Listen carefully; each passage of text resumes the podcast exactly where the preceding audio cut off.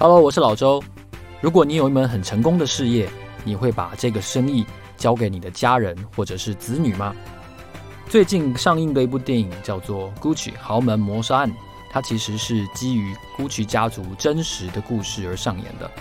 你想要了解这个故事吗？我准备了三本精装的 Gucci 精品帝国真实的欲望、爱恨与兴衰的套书要送给大家。我希望大家回答我这个问题。如果你有一门很成功的生意，你会送给你的子女和家人来传承吗？回答我这个问题，寄信到我的信箱，你就有机会得到这本书哦。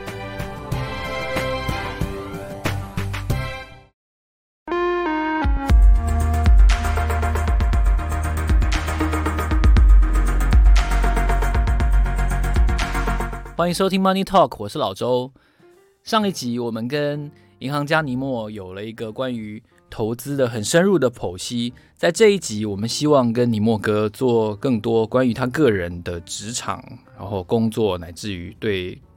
如何自我成长的一些深入的看法。因为我们都知道，其实尼莫哥今年算是二零二零年是正式离开了职场，他成为全职的投资人。那首先，我就想问尼莫，这个其实，在股市上万点之后，我相信想要全职做投资这个。想法的人就越来越多了。他们认为他们可以战胜，或者说跟市场快乐的共存，而且从中赚到获利。他何不变成全职的投资人呢？那为什么你在工作或者说研究投资了二十年之后才跨出这一步？你觉得成为全职投资人，他有什么样的压力跟跟你必须要面对克服的效应吗？第一个好，为什么到二十年才离开市场？是，就是这个要回到类似上一次的访谈的内内容。就是，其实我们因为我们在市场够久的时间，我们会知道说，其实市场是上上下下的。如果你两千年就开始观察市场，然后那时候因为达康风暴，市场不好的几年，后来零二零三年筑底开始往上，然后零七零八年就又开始往下，然后经历过了一次金融风暴，那之后几年又上上下下，然后最近五六年又又一路的是往上的情况下，其实你就知道说，市场不会一天到晚 always 给你饭吃。所以，这也是为什么我碰到三十岁左右的年轻的朋友，甚至三十岁以下的朋友，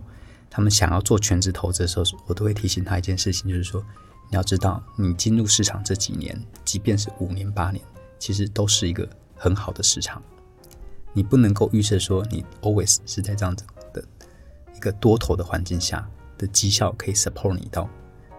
天长地久的一个状态下。所以，这是很多人，尤其最近几年很多做全职投资人，他没有。去深入思考清楚一个地方，他也许在市场上只有三年五年的经验，但是他觉得这三五年的经验就代表说是永远的市场状态，其实不一定是这样，这是第一点。第二点，我觉得如果说你全职投资，我觉得压力哪里来？其实最主要压力就是短期一定要赚钱，害怕亏损的压力，因为不赚钱就没饭吃了。对，你如果不赚钱就没饭吃，甚至如果现在很多年轻朋友他也许他的钱是借来的。信贷对等等，他压房子，压爸妈的房子，对，他用这个当成他的初始本金，他碰到亏损、碰到套牢的时候，他的压力会更大。所以这也是为什么我跟很多我同期的所谓的投资的网红等等比起来，我慢了更多年的时间，我才踏出这一步做全职投资的缘故。因为我想要做更多的财务的储备。当你的口袋更深，当你手上的钱够多的时候，你。你对抗这种短期的市场波动或者套牢亏损的压力的能力就会越强。所以简单讲，怎么配，怎么面对压力？像我自己的方式，其实就如同前几个月另外一个媒体来采访的时候，我就提到，我先配置我一半的资金，我去买一些绩效稳定的避险基金。那我都跟朋友戏称说，我把这个叫做“赎身费”。赎身费，因为简单讲，你跟老婆说，哎。老婆，我不想上班了。老婆说：“那你拿什么钱养家？因为本来是拿银行的薪水养家嘛。”那我想说，最后那我拿什么钱养家？那想来想去，最好的方式就是，那我我我干脆就配置一个在稳定收益的产品上面。那每年产生的现金流跟我现在的薪资状况可能差不多。那至少这种状况下，我就不不太会有说我一定要有短期要有赚钱的压力，或者被套牢会会感到害怕什么等等。那。如果你的口袋还不够深到可以这样子状态下的话，那怎么做？我一般比较建议说，你至少要先准备，比方三到五年的家庭生活费。三到五年的生活费，比方你家庭开销一年假设是一百万，你至少准备五五百万的本金是不动的，不是你的投资本金，是这五百万的本金是不动的。就是你要明确知道说，因为多数的空头它大概不会超过两年的时间，即便你在最惨的状况下你碰到一个空头的行情，你也不用担心，因为家里这五年都会有饭吃。那这种心态下，其实你在操作的压力就会小很多。那会有这种观念，是因为大概在二零一零年上海世博会的时候，我一个国中同学来从台中到上海去我家住了一段时间，那去参加世博会，然后我们每每天就闲聊。他是做短线交易的，那他每天的交易的时间其实很短，大概每天就做两个小时吧，就台股开盘一个小时，跟晚上美股开盘一个小时。他就做这两两个时间，但是他操作的绩效非常的好。他操他说他放五百万的本金在保证金账户，他就做期货选择权。这五百万他每年可以创造两三百万的收益，但他也碰到一个问题，就是说他之后用了各种方法，他都没有办法把这个部位做得更大。因为其实我不是很懂所谓的期货结算，说哦部位做到一千万两千万的时候，哦指数涨跌一点会有。多少的损益等等等，他他算给我听，其实我听不是很懂。但是总之讲，部位越大的时候，那些波动越大，他无法承担这种心理压力。同时，他也提到一件事情是，他一开始成为全职投资的时候压力很大，因为他要求自己，他每个月要赚钱，而且因为没有稳定的现金流量，所以压力很大。他后来就发现了这个方式，他就准备了两年的钱。那这两年的，就是他就每个月发给自己十万块的薪水，给老婆养家。嗯，就是家里的开销就从这里出，那其实是同一笔钱，他只是从当中切割一部分出来说，这笔钱以后就是这个。那另外他投资的本金，另外的配置。但是他说他这样做之后，因为知道自己每个月会有稳定的薪水，他就之后的绩效就相对变得平稳很多。那我就回头来反思我自己，我好像这两年开始在思考说要不要离开职场做全职投资的时候，我就想到自己。其实我自己从投资以来，我也是习惯是在有固定薪水的状况下做投资，就是我不怕套牢，因为反正不管怎么样，工作公司每个月付给我薪水，尤其商业银行，其实我们是底薪比较高，奖金比较低的一个状态下，其实我我多数我们家的生活开销就是靠我的薪水很稳定，对，所以这时候其实我的短期绩效差，我也不会影响到生活的情况下，所以我想想也觉得说，其实我复制这样的环境其实很重要。所以我才不建议说你在达到一定的财富门槛之前成为全职投资人，因为机会成本是很高的。尤其你要知道说，你今天离开职场，你可能三十岁上下离开职场做全职投资人，几年之后如果不成功呢？你要回去职场，你会有一段时间的空白。而且三十岁到三十五岁是一般人他在职场上他要卡一个主管职的关键的时间点。如果你 miss 掉这段时间，主管职都被人家卡走了。你你想要回去职场上发展，你就顶多就会被设定成为一个可能中低阶的办事员，也许这辈子再往上的路径就没有没有这么顺遂了。所以这个机会成本，我觉得是很多人没有考虑清楚的。还有一个就是，我觉得不知道是我们这些人搞坏的还是怎么样，就是其实台面上很多这些所谓的全职投资人，很多时候都是生存者偏差。这一点非常的重要，就是我们都没有看到那些乳蛇出来说乳蛇的心情与失败记录。对，也许 PTT 上有有一些啦，对，毕业文嘛，我最近还看到，对对，所以没有混出名堂被扫出市场的这些人，他是不会被报道的。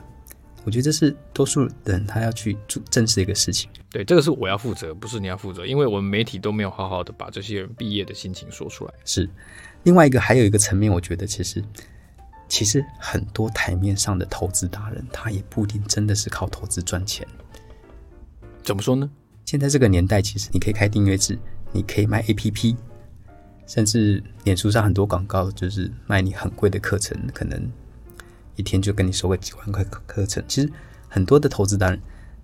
他的他根本不需要靠投资赚钱，他就靠这些，他可能他就可以有很稳定的现金流。对，现金流是同样好的。对，这是一个。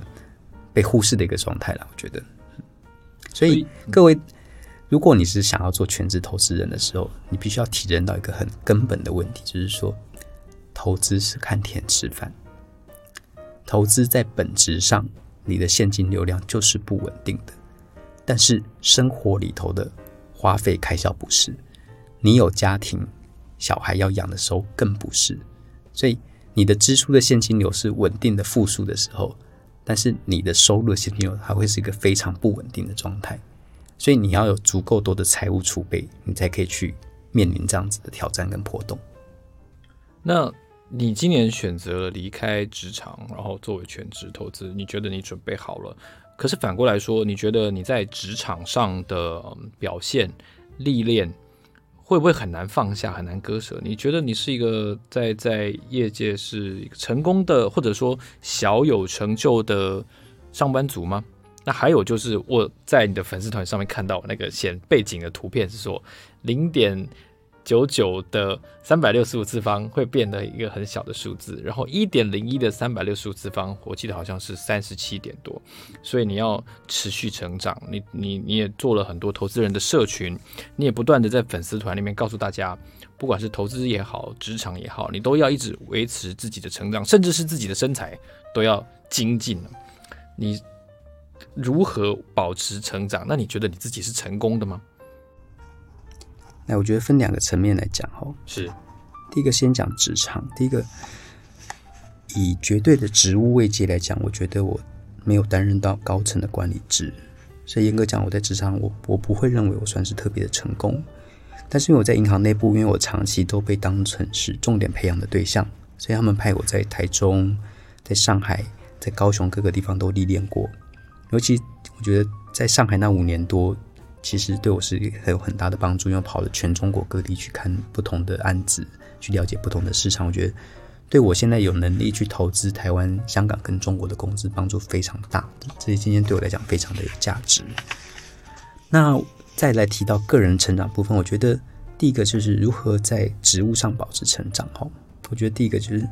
应该说如何持续保持成长。其实第一个你要看你选择的环境，公司会不会培养你，公司。的环境会不会栽培你，或者说你自己有没有经营你自己？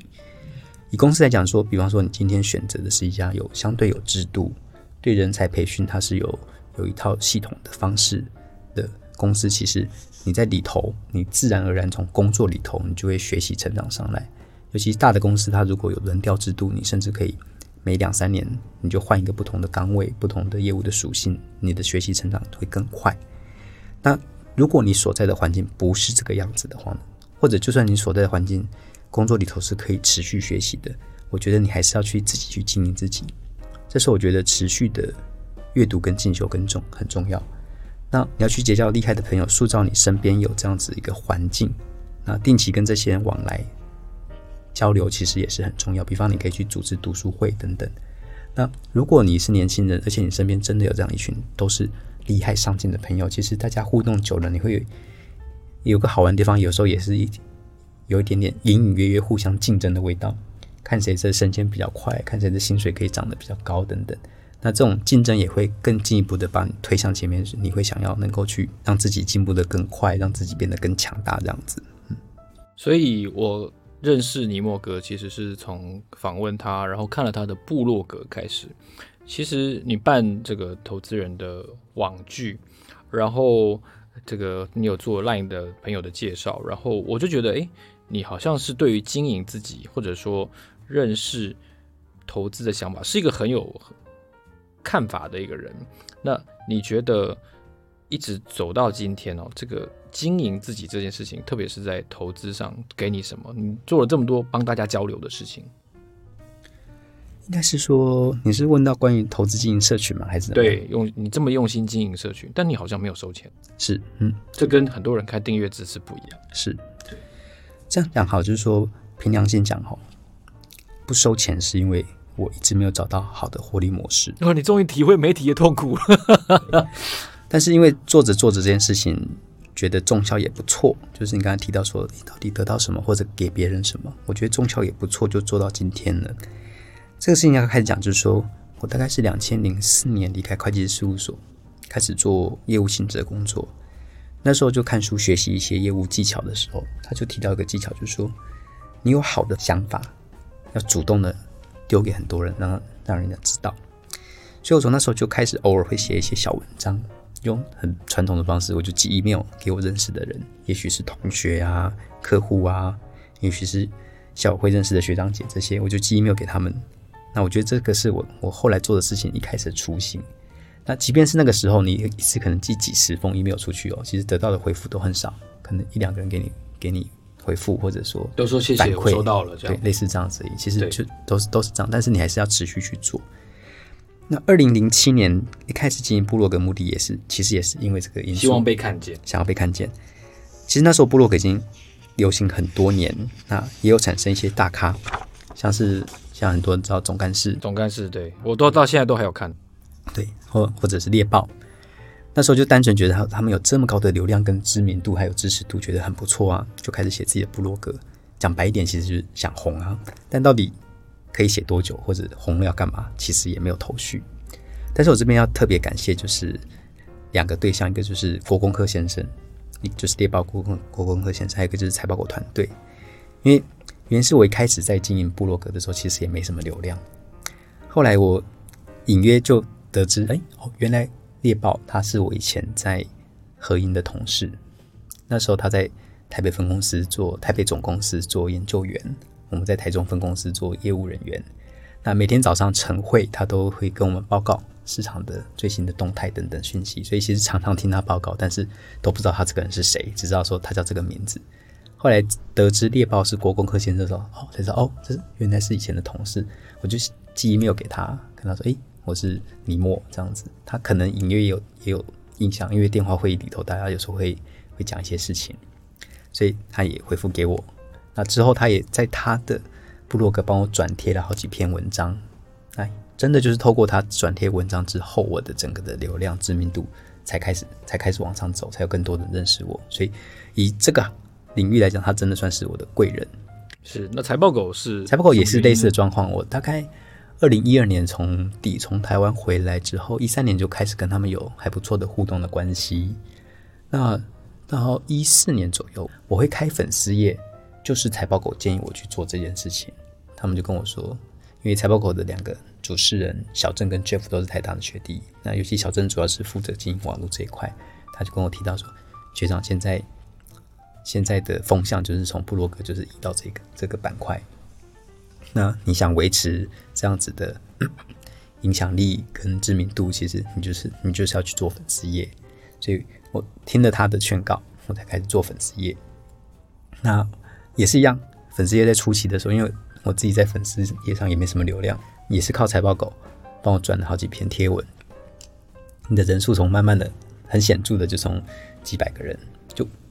几篇贴文之后，它就变到几千个人。那之后才有所谓开始的滚雪球的效应出来，所以它有一个阶段性，一开始一定是没人看的。所以今天听众，如果你想要开一个粉丝团，或者说你想要做一个 podcast，我可以很凭良心的跟你讲，没有人听是非常正常。我一开始这个收听数字是非常悲惨的数字，在 SoundCloud 上面大家都会有公开的，我都没有隐藏哦，你可以去看我一开始那几集的收听的次数。但就像尼莫刚刚提到的，慢慢的，如果你能够。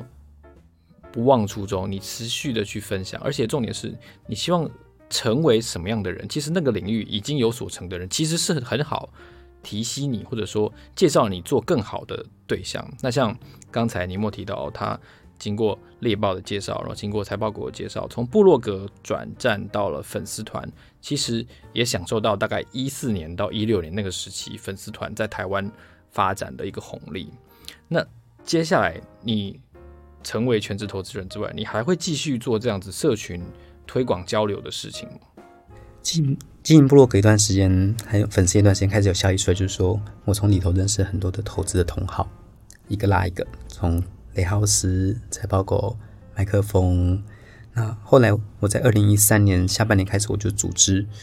每个月定期的投资聚会，大家互相交流。那老周也曾经来过。那到二零一五年之后，其实我个人的想法比较像是用回馈社会的方式在经营粉丝业跟部落格。原因是因为，其实我觉得我自己今天可以成长到现在这样发展到现在这状态，其实我其实一路以来都受了很多人的提携跟恩惠。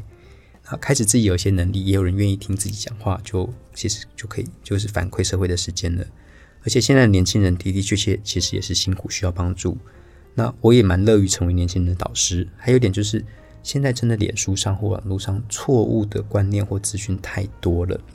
说无本买房、无本投资、类似无本当冲，对，类似这一种。那其实这些观念会让涉世未深年轻人，你自己价值观还没有成型的时候，你会误以为投资或者赚钱就是这种轻松的事情。但是其实背后你承担了很多的风险。对，那不要觉得一百万、两百万没有什么。如果你在二十几岁，你的财富状况就是一百万、两百万负的一百万、两百万的状态的话，其实你这一辈子可能都是在负数的循环中。不断的偿偿债，不断的去在这当中打滚，你就会上不来。真的？为什么负一两百万会有这么恐怖的结果？因为简单讲，年轻朋友，如果你现在每个月的薪水是三四万，你要想哦，你扣掉基本的生活费之后，你能够存下来的钱，顶多一万、一万五。这种积蓄的状态下，假设你一年存二十万，负一百万的，就代表说你可能五年之内，你能够存存下来的所有钱。你都必须拿去还债，那还债五年之后，你要再存五年，你才会有基本的本金。这时候你滚雪球的时间就比人家慢了十年。所以真的不要觉得说年轻的时候负债几十万一两百万没有什么，其实这个会对你有很大的影响。你的人生在很多方面都会落后很多很多年，甚至永远没有追上的机会。所以巴菲特说，投资第一原则就是不要亏钱，是因为时间对你是不利的。是。所以那接下来。你的讲座还会继续办吗？刚刚有提到，就是你刚刚有提到为什么不收费？其实也不是完全不收费，有时候有些活动还是会收一些场地费。是，那先前不收还是很便宜啊。对，先前不收费有两个原因，第一个是因为我还在上班，收费等于有副业，这时候你对你的银行也不好交代。那我如果不收费，我就可以解读为是回馈社会嘛。第二个，其实真的也找不到好的收费获利模式，因为我对开课兴趣也不大，也没有想要开发 APP 赚钱，所以现在没上班。那我现在是每个月没有钱可以上缴给老婆，所以为了巩固在家里的地位，其实也许未来我办讲座的收费会拉高一点，但是为了推广价值投资，还是会比市场行情低，但是就不会像以前那样子免费或者只收个两两百五百，总之就是需要赚点零用钱来贴补家用。诶，说到这个价值投资哦，你看了这么多二十年，看了这么多书，然后有经历过这么多的投资事件，你可以介绍一下投资人。我们必买的书是哪些吗？因为好一万四千点，你可以现在不要买，但你可以先学起来观念，等待以后来应用。你觉得最值得推荐的书，你可能是哪几哪几本呢？我觉得分好几个层面哈。第一个就是说，如果你今天真的对价值投资有兴趣，当然传统上入门书就叫做《智慧型股票投资人》，是对。那但是这本书即便一直有再版，但是其实很当中很多的观念。相对来讲，用今天就是过时了，所以同样是价值投资，有另外一本经典叫做《安全边际》，英文叫做《Margin of Safety》。那这本书算是一九九几年写的，它的当中的许多对于价值的思考判断，相对来讲，我觉得是来的更深刻的，这也是值得推荐的第二本书。那第三本书就是。巴菲特自己讲过，影响他投资观念最深的两本书，一本就是刚刚第一本讲的《智慧型股票投资人》，第二本就是《非常潜力股》这本书。是，据说这本书你听了上百次。对，这本书，因为我先前零八年去中国工作，每天走路上下班，那所以想要提升自己的英文听力能力，所以就去买了他的 CD，把它转成音频档之后，放到 iPad 里头，每天上下班就听，每天听，对啊，听了两三年的时间。对现在各位如果想要听这个书的音频档，相对简单了，你只要去下载一个 APP 叫做 Audible，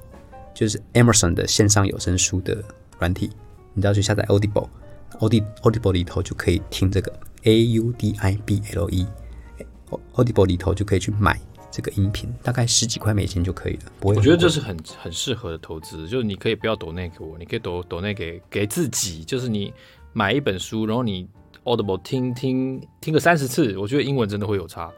对，因为像那个我也可以 feedback 你，就是我也有用。然后我听的是那个恶血那本书《Bad Blood》，我大概听了五次而已，因为那本书还蛮还蛮长的。对，但其中的情节我觉得就哇，哦非常的精彩。而且你善用听觉去刺激的话，其实对你专注力的练习是一种很好的尝试。是，对。那接下来你还有推荐什么书？除了这三本书之外，那刚。有一本书叫做《股票上涨的原理》，股票上涨的原理。对，这本书我觉得也不错，因为简单讲，费雪的非常潜力股，它就是告诉你如何去投资成长股。那但是这本书是六十几年前的产物了，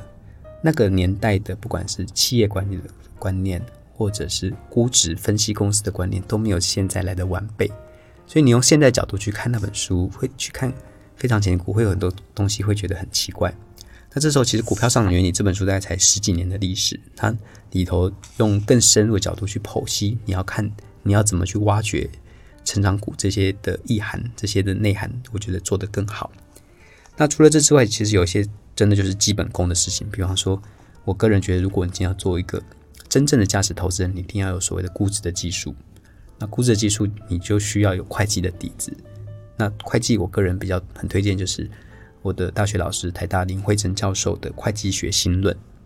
哦，我觉得会计读好了，其实在做财务投资或估值都相当有帮助。那还有一本书叫做《财务报表分析》，很多书都叫《财务报表分析》。那这个版本的作者是 Martin Friedson，就是英文是 N A R T I N F R I D S O N。那这本书就是刚刚像老周提到的香港汇理基金的谢庆海先生，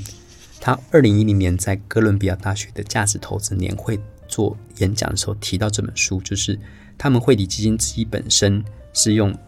Martin Friedson 的财务报表分析来替代智慧型股票投资人这本书，因为他觉得这本书更来观念来的更现代，而且很多财务的东西讲得更细致。那在这之外的话，有一个东西，有一本书就是叫巴菲特写给股东的信，这个好像很重要。我个人也觉得很不错，因为包括像我认识的外资分析师，待过华尔街的，他们都说，其实华尔街在基本投资派、价值派这一派，这本书是一定会读的。那各位如果对巴菲特写给股东的信这本书有兴趣的话，我个人补充一个东西，就是说，安全边际的作者塞斯卡拉曼。他有好几次都提到过另另外一个观念，就是说，其实一般我们这种投资人，你要模仿巴菲特，或者你要跟巴菲特学习，其实你不是看现在的巴菲特在做什么，你现在去看他的股东会发言，其实对我们来讲是不会有太大的收获的。卡拉曼的建议是说，如果你今天想要学习巴菲特，你应该去学习巴菲特成长变化的阶段，所以他很建议投资人去阅读。巴菲特早年写给股东的信，他特别建议就是去阅读他一九七零年代之前，就是用 Berkshire 控股的形式在运作之前的十几年写给股东的信，而且他建议大家反复去读很多遍，因为你透过反复去读，你会发现就是巴菲特在这十几年当中投资风格慢慢慢慢的转换的过程。其实我觉得这才是我们真的散户投资人要去学习的地方。你如果学习，从捡烟屁股的模式到学习变成会投资成长股的模式，这样一个转变的过程，才是我们真正需要学习的地方。这几本书之外，有几本书是比较我们讲 high level 或者比较上层的投资的一些心法或者理念书。我觉得，比方说像 Charlie Munger 的《穷查理日志》，有关投资与人生最重要的事，一个投机者的告白，这系列有三本。那有一本书是简体书，叫做《投资之道》。那这本书，它是一个香港人，他去访谈了十二位，就是大中华圈的投资大师。每一个访问的人都包含了三个部分：一个部分是他先请访问的人介绍他的学历背景，就成长的背景；再来访谈的人介绍他从学习投资的背景；最后就是请访谈人去评估那个时候的市场，给予一些建议等等。第三个建议，因为已经可能是七八年前的书，比较不适用。但是前面两个建议，我觉得说如何去观察一个投资大师的学习成长的过程，我觉得其实包括他个人的学习成长以及投资的学习成长过程，我觉得这本书都还蛮有蛮有用的。那最后一本我觉得也蛮值得推荐的书，就是《孙子兵法》。《孙子兵法》是这跟投资的关联是，其实里头的很多的观念都是可以用在投资里头。比方说我们在讲的。知己知彼，百战不殆。这个运用在投资，就是我们常常在投资里头说，简单讲，我今天在分析一家公司的时候，我一定会希望我对一家公司的了解比其他的市场人参与者来的多。因为当我比其他的市场参与者来的多的时候，我对这个公司的决策判断，我就比其他人有有有优势。其实《孙子兵法》里头很多这种，就是比较利害关系，比较谁比较有优势的概念，其实放在今天的投资分析都是非常有用的。但是的的确确，就像老周会有这种疑虑一样，你要把这些文字转到投资的经验里头去运用，它是一个非常难的过程。对，因为第一个，你可能实际进出的次数要够多，是不管赚或赔，然后你了解标的的数量也要够多，是。然后，呃，就像你的经验，台湾是一个电子半半导体股占总市值百分之五十五的市场，那可是相对的，你对 non-tech 的公司可能就没有那么了解，所以你可能还要对不同行业的优劣有一些认识，才能够做到这样。然后，让我们先休息一下，接下来下半场我们回来。好，谢谢老钟。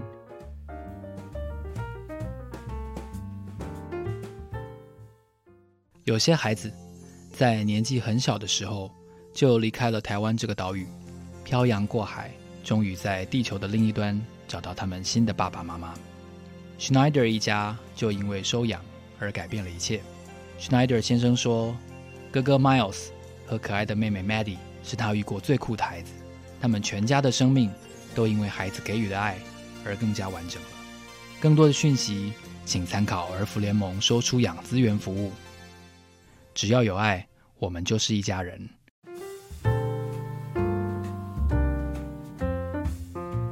欢迎回来，Money Talk。我们刚才跟尼莫哥讲到了你做银行的企金工作这些年，然后乃至于你以前事务所的经验，或者说你做业务人员的经验。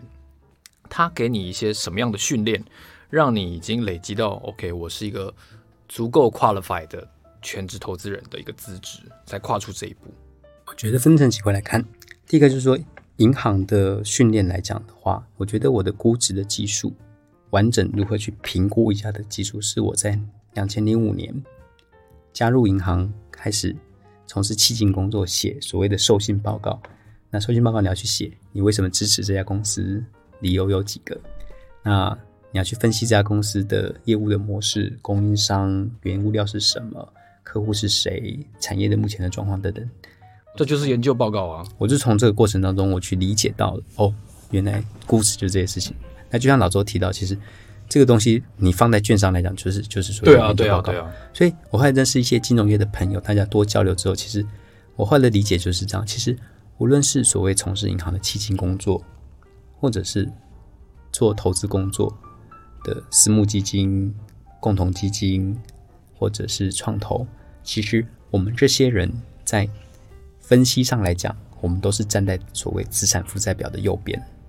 只是你是站在右上方负债，像我们银行端提供负债给银行，或者你是站在右下方，你是做股东的身份。那因为你站的位置不一样，你取得收益的方式不同。还有你承担的风险不同，所以这时候你在分析的着重的重点会不同，主要的差异在这个地方。但是因为我们都是站在资产负债表的右边去看管理层怎么配置资左边的资产，以及配置之后的营运结果叫做损益表怎么样？所以其实不管这几个行业看起来有很大的差异，但其实实际上不管是银行的基金或者共同基金。投信、券商、私募、创投，其实在分析的框架逻辑上，大概六到七成，甚至七到八成是一致的，只是进出的依据不同，会造成我们关关注的重点不同。那再讲回来，银行这个企金的工作，除了让我学会完整的估值观念，还给我第二个很重要的观念，我觉得叫做风险。我是到零八年、零九年、零。零八年接触到安全边际的时候，他开宗明就告诉你说，风险就是价值投资人，其实在投资的时候是优先思考风险，先决定我们会赔多少，先思考我们会赔多少，赔不赔得起，有没有能力赔，再思考会赚多少。所以这个观念是价值投资跟其他的投资方法很大的差异的地方。多数的投资方法都是先告诉你上档空间有多少。都只告诉你，你会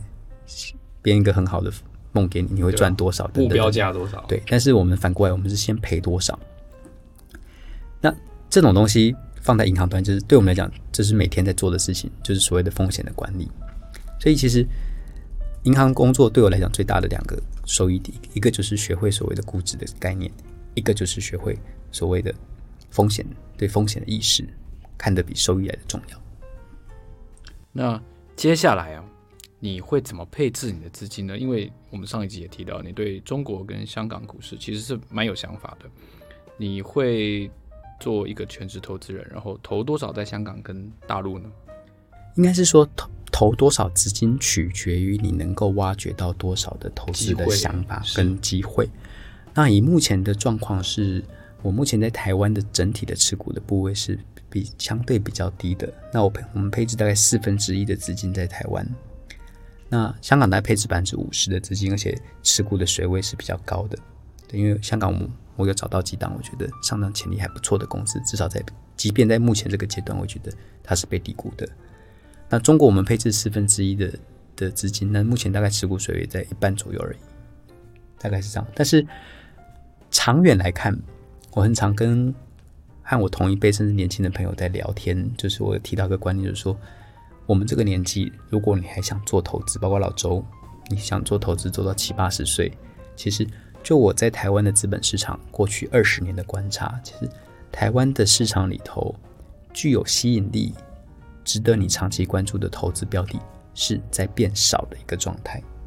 这个牵扯到一件事情，就是各种主观跟客观因素的影响哦，推力跟拉力导致 IPO 的公司变少。是，对。所以简单讲，我们这个年纪，你还要做投资二十年、三十年甚至四十年的状况下，其实我都跟我在投资交流的时候，都会都会奉劝年轻的朋友，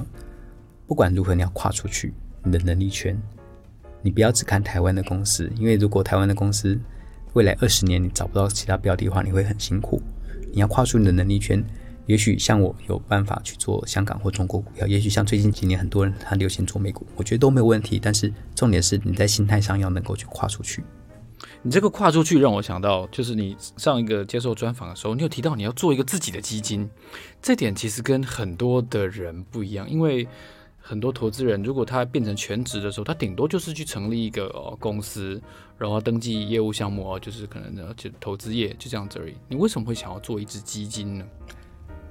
首先，我觉得台湾的金融环境其实是不利于个人的资产管理事业的发展的。即便你是用投资公司的形式，但是因为一些税务上的劣势等等，其实。它的业务的发展的规模要做得很大也是不容易。那反倒是现在的中国，因为他们前几年有段时间发了很多的私募基金的牌照，所以你现在在中国，如果你是有能力管理资产的人，你只要考一张类似台湾叫做投信投顾业务员，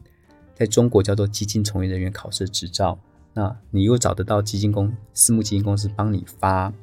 产品的话，其实你要能够操盘。做自己的基金，那个难度反而比台湾来的简单哦。是对，这是一个现实的状况。那当然，我自己本身相对比较看好大中华区长远的发展。那刚刚提到，因为我曾经在上海工作五年多，那我对中国的资本市场也有一定的理解，所以我觉得，其实如果有机会三五年后去对岸发一个自己的基金，运作价值投资基金，我觉得也是一个不错的机会。是。还有一个就是，我最近在在重新翻阅 Charlie Munger 的传记，就对了，英文叫做 Den Right，台湾有好几个版本。它里头 Charlie Munger 一直提到一件事情，就是说，他觉得有能力的人应该要去找一些困难的事情来做，会比较有你的人生会比较有意义。是，因为比方说他在一九八零年代就。在美国，他就开始支持所谓的堕胎这件事情。这在那些天主教国家，其实，在那个年代是有很大很多的争议性等等。但是他觉得这是对的事情啊。人家问他说：“你为什么要做这件事？”他就就丢出刚刚那句话，就是你就是要去捡一些硬的骨头来啃。所以你觉得你想做一个操盘的？经理人除了替你自己操盘，你也希望以你的个人的色彩的投资理念去管理一个东西。就像我们刚才提到的谢清海，我非常推荐大家去看谢清海的《价值人生》这本书。就是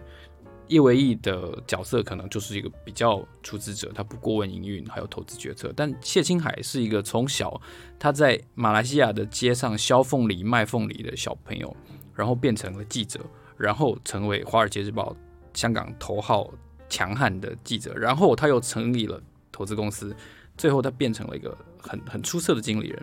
他做了经历了很多次的角色转换，你是不是有这样的类似的想法？是的，如果有机会的话，我希望能够向这些大师看齐，管理相当不为规模的资产。是，所以但是如刚刚提到，在目前台湾的对个人投资者的法令框架等等，其实这个是这个在台湾原则上是等于说没有没有机会去做这件事情的。是我最后也想请教，就是我们通常我们谈了这么多，一开始你有提到你现在小孩年纪还蛮小的，我个人必须说，我觉得华人东方世界在成长的过程中，对于金融对于理财的观念，不要说理财，对于金融金钱的观念，其实是很欠缺的，很匮乏的。至少以我个人来说，我从小接受到所谓的金钱的教育，就是压岁钱我帮你存起来，好，小长大再还你。那那当然，这个钱 是没有还我，然后他拿去爸爸妈妈拿去支付很多生活上的费用，这无可厚非。不过，如果我们长期从小有十八年、二十年的关于金钱的观念的空白的话，其实长大是先不说很容易掉入各种金钱陷阱，其实你对金钱是完全没有概念的。那你怎么教育你的小孩？作为一个其实我觉得已经小有成就的投资人，其实目前小朋友都还在念幼稚园的阶段，对，还蛮小的，对，所以其实我没有特别教导他什么，只是一般比方在外出的时候会把握机会。让小朋友去了解一些商品或者服务的行情，比方说去吃饭的时候，就问他说：“诶，你知道这间餐厅多少？你知道这间餐厅吃下一个人要多少钱？这个餐点多少钱？”那你有时候你问多的时候，你就就可以开始让他比较哦。我们去吃春水堂一碗面八十块、八十五块，那去吃其他地方阳春面为什么一碗四十块？好像看起来都是一样东西，为什么他会卖你贵一点点？从这当中让他去建立，慢慢建立。一些对价值或者对商业，对你提供一样的产品，但是为什么可以卖得比别人贵的这些，慢慢建立他一些概念，或者比方说他们被服务的时候，就问他说：“那你知道他今天做做服务生，他月薪多少钱？他大概可以赚多少钱？对，他赚的这个钱可以买什么东西？因为他们现在比较没办法理解这么大的数字，你只能跟他内化说，比方说你时薪如果一百五十八块、一百六十块，你可能可以买多少东西这样子？那。或者有时候买小东西的时候，就给他们去结账，找零钱数一数，这种之类的。那我们目前家里是规划说，可能上小学之后会开始给他们可能一个月几百块的一点点零用钱。那到时候就是开始训练收支啊、理财跟储蓄这些的教育。对，收支一定要先学会。对，其实我觉得。投资理财这个词一直我觉得怪怪的，因为理财应该是在投资之前。对对，你要先学会去管理好你的收支，你才会有才可以理，才有才有才才有钱可以投资。所以其实目前在这个阶段来看，其实投资还是很遥远。我们会用一些方式慢慢，就像刚刚那种，就是多问，去 push 他思考的方式，去建立他对商业的逻辑，一些是很多的慢慢的基础。但是讲到投资，都还是很遥远的事情，而且。我也不觉得他们一定会学投资，所以他们应该要有最基本生活所需，自己要能够认清的财务观念。但是，是不是要像你已经钻研到那个程度就不一定了。所以，所以其实你对小孩子的金钱的教育是比较有点随缘的概念，可以这样说吗？是的，因为我们自己做投资，其实你也会体会到一件事情，就是说，投资本身也是需要天分的。是，他未必会有这方面的天分或天赋，对，或者说他未必会对这件事情。但比起天分或天赋来讲，当然我觉得兴趣来的更重要，对。所以我们的想法比较像是说，在他们成长的过程当中，尽量给他们多元的环境，是多元的尝试，去看看说他们是不是对什么部分、什么东西、主题等等比较有兴趣。你有兴趣的事情，才会真正做得好。对，那但是如果真的到长大成年，对这些事情都还是找不到自己兴趣的话，也许，比方他们二十几岁想要学投资，我会跟他们分享这方面的经验。但是也是为了避免到他们二十几岁的时候，因为到时候我可能六十岁了，到他们二十几岁的时候，我已经对很多细节会忘掉的的这个状况年纪，年纪对，所以我可能应该没有问题，没有意外的话，我应该会在明年出版一本书，对，去记载我过去二十年，因为我觉得其实价值投资这些理念观念大的框架都已经成熟了，这些没什么特别好讲的，你也没有什么创新的空间，但是我觉得我可以分享就是。我如何从一个会计系的学生接触到这个观念，自己这样子摸索、实践、累积、培养自己的过程。明年我会把这个些过程写成我自己的第一本书。我很好奇，我最后想请教你，你对自我培养乃至于金钱的信念，然后努力赚取的目标是很坚定的。在你成长过程中，是什么事情驱动你有这样清晰的目标跟规划？首先，我觉得我对金钱并没有特别大的执着，所以其实你会发现，其实说基本到现在达到一个所谓初步的财务自由，但是我也并没有去买，比方双 B 或者豪宅等等之类。就是我个人在所谓的物欲上，你不能说没有物欲，但是我相对来讲是比较单纯简单的，我也不会特别说我一定要用多好的车子什么等等去。告诉你我是谁？去彰显自己。对，我，我并不是这种心态的人。那为什么会对这些有追求？就是还是回到刚刚查理芒格提到的那个观念，就是说你要去做一些困难的事情。那我曾经认识一个味道味道的学长，味道校友会的学长，他在我年轻的时候很照顾我，他现在人已经不在了。我年轻时候很照顾我，那他算是民进党的大金主，长期支持党外运动，他有大概。二三十年的时间，可能每年捐给民进党的钱，可能是用千万来计算。所以曾经一度，他在民进党至少在台中这个地方，他有很大的话语权。那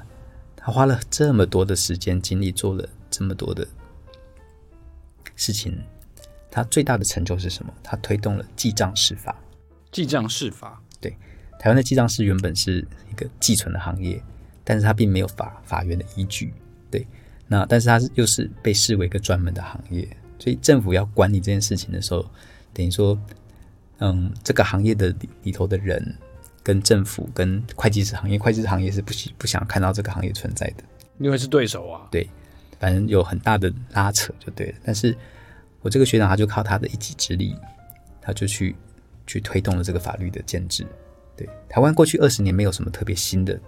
特别大的法律出来，记账司法算是当中一个。但是，他为了推动这件事情，其实很多人没有看到的是，他背后二三十年，包括经营党，从党外时代就开始经营这方面的关系，这方面的投入等等。对，所以简单讲，你今天真的想要对社会，我从他身上看到，就是说，你今天真的想要对社会有什么改进，推动这个社会，不管你的立场是什么等等。你想要让这个社会变得更好，你还是需要有相当的资源。简单或者讲白一点，你要有够有钱，你才能够去做这件事情。对，因为大家不会听鲁蛇讲话，是，这是很现实的，真的。永丰金的总经理陈伯昌先生，两千零八年因为金融风暴等等原因，他离开永丰以以后，因为他好像他的家庭家族可能在南部有点事业。但他自己本来都在北部发展，他就干脆在台中弄了一个房子跟办公室。那同时，他为了想要推动公益，他就弄了一个叫小学堂。简单讲，他每年大概拿两百多万的钱，然后去不算偏乡，在台中是算郊区。他在台中的外埔啊那边选了一个比较偏僻的区，但是那那区相对来讲经济状况比较不好，所以比较多家里有状况的小孩。他就在那区的两个学校中间盖了一个，简单就是安心班。然后他去拜访两个学校，跟他说：“哎，我现在在安心班，如果你们有问题家庭的小孩，小孩放学会没地方去，你可以送来我这边。”对，他做这个事情做了做了很多年，是做得很成功。但是他为了要让这个小学堂有完整的财务的收益，他用个人的信用去标了很多公部门、可能学校机关等等的太阳能太阳能板的建置。的工程，对，等于说，因为这些太阳能板建置需要先拿钱出来建置，建置之后之后现金流是稳定，他去做很多这些事情。但是你知道说，其实你今天真的自己有能力先把自己顾好，那再来顾好你的家庭中族，这些都顾好之后，你如果想要让社会有更好的转换改变，其实你都是需要资源的。对，所以我们必须要获取这些资源。对，我看起来你已经走在这条路上，开始慢慢来。对，出书是一个标志性的讯号，类似吧？嗯、对，告诉大家说你要开始做更多不求回馈然后付出的事情，就希望看能不能推动一些对社会有正向改变的事情。你最想推动的是什么呢？因为我看到你有提到说社会上有一些需要改变的事情，其实很多主题都可以做。是对。那我跟我太太最有兴趣的主题，应该还是在小朋友身上。是对，就是很多小朋友，因为我们概念这样讲也不知道对不对，但是我们都觉得成年人或老年人，其实很多的问题是来自于自己的选择，你自己的选择造就你这样子的状态。是对。那有些时候你真的要去改变人家的选择，还是怎么样等等，就是有时候就是他自己造成的。我选择卖掉好股票，然后他就飙了，所以他就没有，我就没有赚到钱。对，有些人的问题，人生的 trouble 都是自己造成的。对，那有时候你你真的要说去帮忙人家或者怎么样，其实因为会把事情搞砸，终究会继续把事情搞砸。那但是我们觉得很多小朋友他的问题是他没有选项。的确，对，所以如果我们有更好的能力的时候，其实可以去帮助更多小朋友。让他们有有一些好的选项，其实长远来讲的价值，我我们会觉得应该是更大的。所以，我们之后如果在更有能力之后，应该，比方说，就会也许会做像类似陈柏昌先生这样子，每年拿个几百万弄一个有意义的安心班，照顾那些，不要让很多小朋友一放学就变油桶嘛，类似这种。在网络上已经有自己的声量的银行家尼莫，今天合计起来跟我们分享了两个小时，非常珍贵，关于投资人生，还有他如何看待中港台的股市，然后台湾资本市场的种种的限制，乃至于他未来如果在社会上有所成就的时候想要做的事情。今天我真的非常高兴能够跟尼莫哥有一个很难得的机会坐下来聊了这么多的时间。如果你喜欢这样子的访谈的话，请你在 Apple Podcast 给 Money Talk 这个节目按五颗星。未来我们会提供更多的商业知识，我也会找更多的人来做精彩的访谈。今天非常谢谢你参与我们这次的节目，也谢谢尼莫哥来到我们的节目，谢谢大家，谢谢大家，也谢谢老周，谢谢，我们下一次见，谢谢，拜拜，拜拜。